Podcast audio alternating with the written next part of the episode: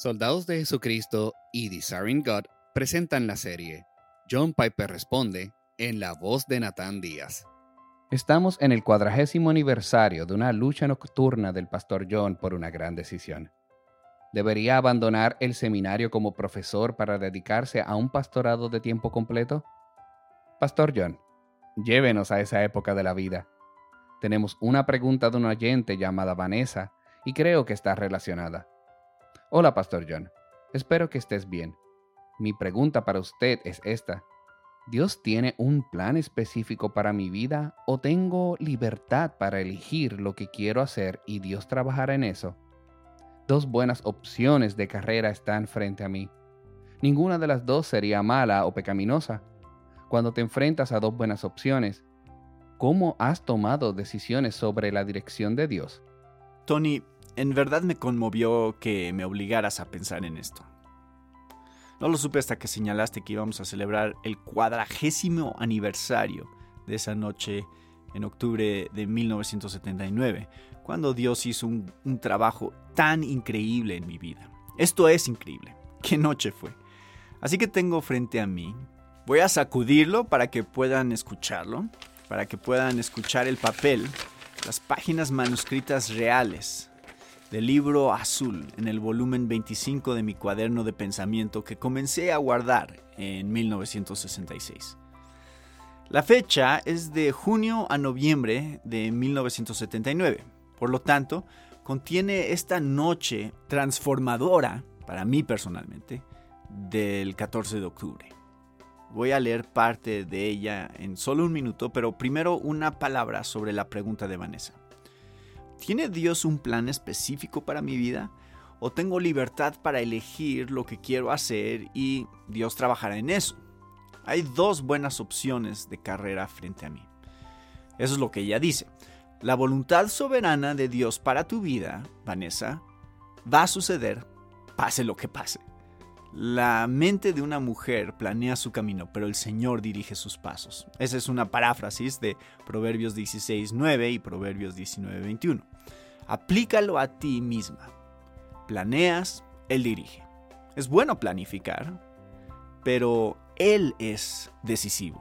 Su voluntad revelada, su voluntad de mando, la voluntad que nos revela, es lo que nos dice que hagamos en las escrituras. Siempre debes perseguir eso, siempre. Pero esos mandamientos no especifican explícitamente qué carrera elegir. Entonces, ¿qué hacemos? Hacemos seis cosas. Número uno, nuestro objetivo es ser radicalmente santos en cada parte de nuestras vidas. Número dos, buscamos estar saturados de la Biblia, moldeados de principio a fin por las escrituras. Número tres, buscamos conocernos a nosotros mismos, la forma en que Dios nos ha hecho nuestros dones espirituales. Número 4. Buscamos ser conscientes de las necesidades del mundo que podríamos tocar. Número 5. Empapamos todo esto en oración todos los días por la sabiduría y el liderazgo de Dios. El Salmo 25 es muy valioso para esto. Número 6. En general vivimos en una comunidad de amor que adora, de modo que en cada paso del camino los demás creyentes están hablando a nuestras vidas. Y luego, con esos seis pasos en su lugar, vienen estos momentos críticos en nuestras vidas cuando dos caminos están frente a nosotros y ninguno es pecado. Uno de esos momentos críticos para mí, uno de los más cruciales de mi vida, fue la medianoche, casi, el 14 de octubre de 1979.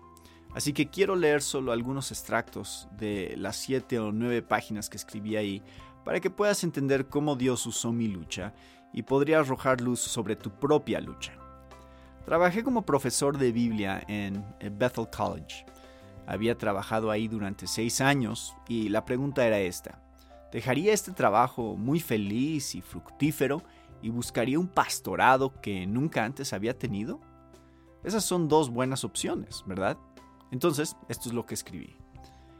Esta noche estoy más cerca que nunca de decidir realmente renunciar a Bethel y tomar un pastorado. No estoy bromeando, el impulso es casi abrumador. Toma esta forma.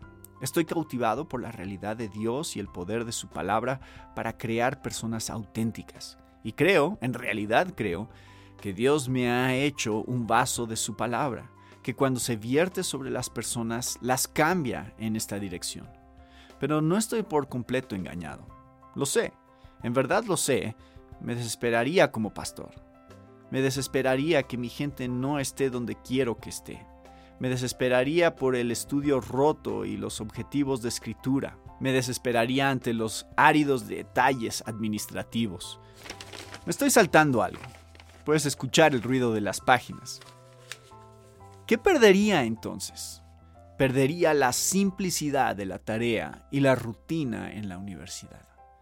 Mi vida y mi tiempo serían mucho menos míos. Perdería la serenidad de las horas tranquilas de estudio y las horas de ocio autoimpuestas porque las necesidades del rebaño son impredecibles. Perdería el silencio del estudio y lo cambiaría por horas en el automóvil camino al hospital y a las casas. Perdería la uniformidad de la responsabilidad y me vería abrumado por docenas de tareas diferentes, muchas de las cuales sin duda serían desagradables, a menos y hasta que mi paladar cambiara perdería el estímulo colegiado de otros teólogos a cambio de un ministerio agotador para los hambrientos, perdería una ocupación casi total con el tema teológico y heredaría una prensa para programas y funciones. Perdería la facilidad de tener que calcular sin una falla visible. Si fallo con los estudiantes, pasan rápidamente, pero en una iglesia debo considerar la posibilidad de que no pase nada, que la gente se descontente, que no se gane a nadie para Cristo, que las viejas animosidades permanezcan sin sanar. Si solo pienso en todo lo satánico que podría ser, yo me desespero. Pero ¿es esta alguna forma de tomar una decisión? Gran Dios, ¿qué es la fe sino confiar en ti para la obra transformadora de tu espíritu a través del ministerio de la palabra? Creo que lo que sucedió es una aclaración gradual de cuáles son mis valores más altos y la forma más fructífera de alcanzarlos. Esos valores son ver que la palabra de Dios produce personas de gran fe y gran amor. Es por eso que Pablo se quedó y no zarpó hacia Cristo en Filipenses 1, para tu avance y el gozo de tu fe, dijo. Ve Filipenses 1:25. Y así fue como Él magnificó a Cristo en su cuerpo, en vida. Y ese es mi mayor objetivo, magnificar, exaltar y mostrar a Cristo en el mundo y en el cielo al ver a las personas transformadas en nuevas criaturas de amor y fe a través de su palabra y espíritu. Este momento de indecisión es real y me hace sentir al borde de hacer algo que podría ser tan revolucionario para mí y para algún grupo de personas que no quiero que se deje de lado ahora y diga, oh, pasará, te has sentido así antes, lo superaste, te das cuenta de que fue solo un momento de fantasía insatisfecha. No, la recurrencia ahora es demasiado fuerte y esta noche, ya es casi medianoche, demasiado fuerte. Buscaré consejo y oraré. Mi última palabra es esta. No puedo decidir ahora, pero sé de qué lado quiero ganar el pastorado. Dios guiará. Ese es el final de mi entrada en el diario. Y antes de acostarme, tal vez una hora después, la suerte estaba echada. Todo lo que quedaba era ver si mi esposa, Noel, sentía lo mismo por la mañana. Y ella así lo sentía. Y en junio del año siguiente, comenzamos un pastorado de 33 años en Bethlehem. Así me sucedió a mí. Dios es fiel entonces, Vanessa, que te guíe. Él lo hará. Esperamos que te haya edificado este episodio. Si deseas escuchar otros episodios, puedes encontrarlos en nuestro sitio en internet somosoldados.org. Gracias por escucharnos.